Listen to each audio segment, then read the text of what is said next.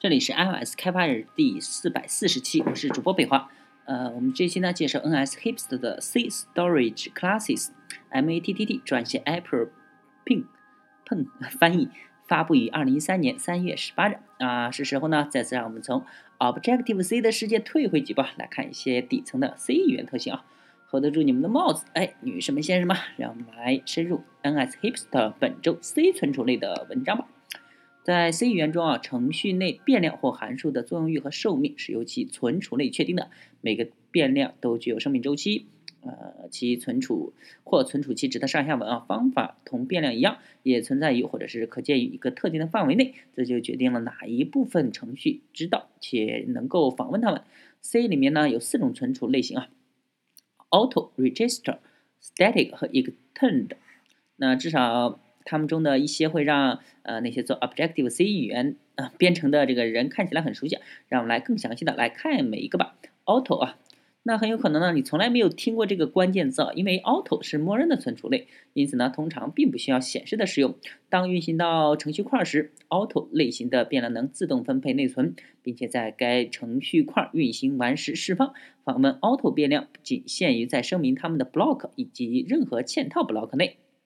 Register。嗯，大多数的 Objective C 程序员可能也不太熟悉这个 register，呃，因为它没有被广泛的使用在 NS 世界中。register 的行为呢，就像 auto，呃，但不同的是，它们不会被分配在堆栈中啊，它们被存储在一个寄存器里。寄存器呃能比内存提供更快的访问速度，但由于内存管理的复杂性啊，把变量放在寄存器中并不能保证程序变得更快。事实上呢，很可能由于在寄存器呃，上占了不必要的空间，而最终被放缓执行。使用寄存器实际上只是给编译器存储变量的建议啊。实际呃实现时呢，可以选择是否遵从这一点。寄存器在 Objective C 不够普及，其实挺好的，最好还是不要使用它。呃，因为呢，比起任何比比起其他任何显示呃明显的方式，加上加快应用程序，它更容易让人引起头更加头痛的呃头疼的结果。Static，最后呢，呃，大家，嗯，说一个大家都认识的 Static 作为关键字啊，Static 被以很多不同的不兼容的方式使用，因此呢，要弄清楚每一个实例到底是什么意思，可能会造成混淆。呃，当涉及到存储类，Static 意味着两两件事情之一，第一呢，就是方法或函数内部的一个 Static 变量保留其调用之间的，应该是期间的值啊。第二个呢，就是全局声明的一个 static 变量可以被任何函数或方法访问，只要这些方法出现在跟 static 变量在同一文件中，这同样适用于 static 方法。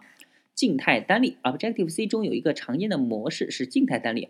这个在这个 case 里呢，嗯，一个静态声明的变量被初始化，并在任何一个函数或者是类方法中被返回。Dispatch once 用于保证变量初始化在一个线程安全的方式下只发生一次。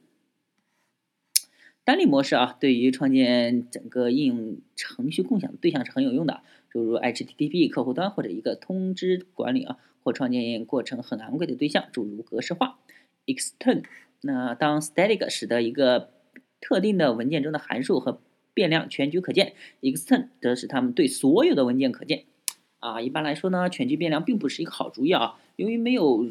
嗯，如何及何时呃改变值的任何限制，常常导致无法调试的错误啊。在 Objective C 对 Extend 有两个常见和实际的用途。第一呢，就是全局字符串常量。在任何时候啊，如果你的应用程序要在一个公共头文件声明一个非自然语言的字符串常量，都应该将其声明在外部字符串常量啊，尤其是在声明诸如 Userinfo 字典啊、嗯 NS Notification 名称和这个 NS Error 域的时候。该模式是在公共头文件里声明一个 extend NSString 新 const，并在实现文件里面定义该 NSString 新 const。大家举了一个例子啊，那我们来还是介绍一下吧。嗯，假如说在 app delegate 点 h 中声明 extend NSString 新 const kAppErrorDomain，那在 app delegate 点 m 中呢，呃，就是它的实实现啊。就是它的定义啊，上面是声明，底下是定义，就是 NSString 新 const k app error domain 等于这个 com 点什么什么东西啊。那字符串呢的值啊，并没有特别的呃需要注意的事情啊，它是只要它是唯一的，使用字符串常量建立了严格的约束，用该常量用该常数变量呢来代替字符串本身值，呃，文本值本身啊。公共方法，一些 API 可能想要曝光，哎，曝光和曝光一些辅助方法啊，由于呃仅提供辅助而呃与具体状态无关的考虑，嗯，在方法来诶封装这些行为是一个很好的方式，而且如果特别有用，还可能呃使得其全局可用。又举了一个例子，一个 type define ns 下划线 enum 是一个枚举值，然后有三个状态，然后 extend 是一个呃相当于一个全局函数了，相当于，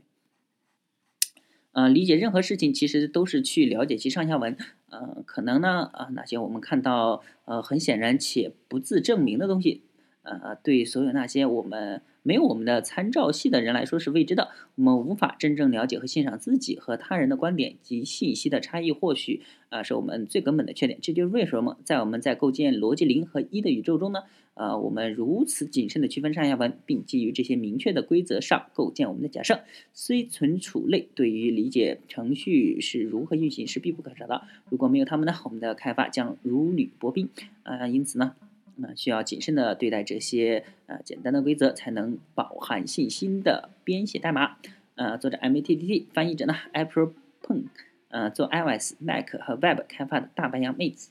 OK，那这一期呢就到此结束。大家可以关注新浪微博、微信公众号、推特账号 iOS D V L G，也可以看一下博客 iOS D V L G 点 com。拜拜。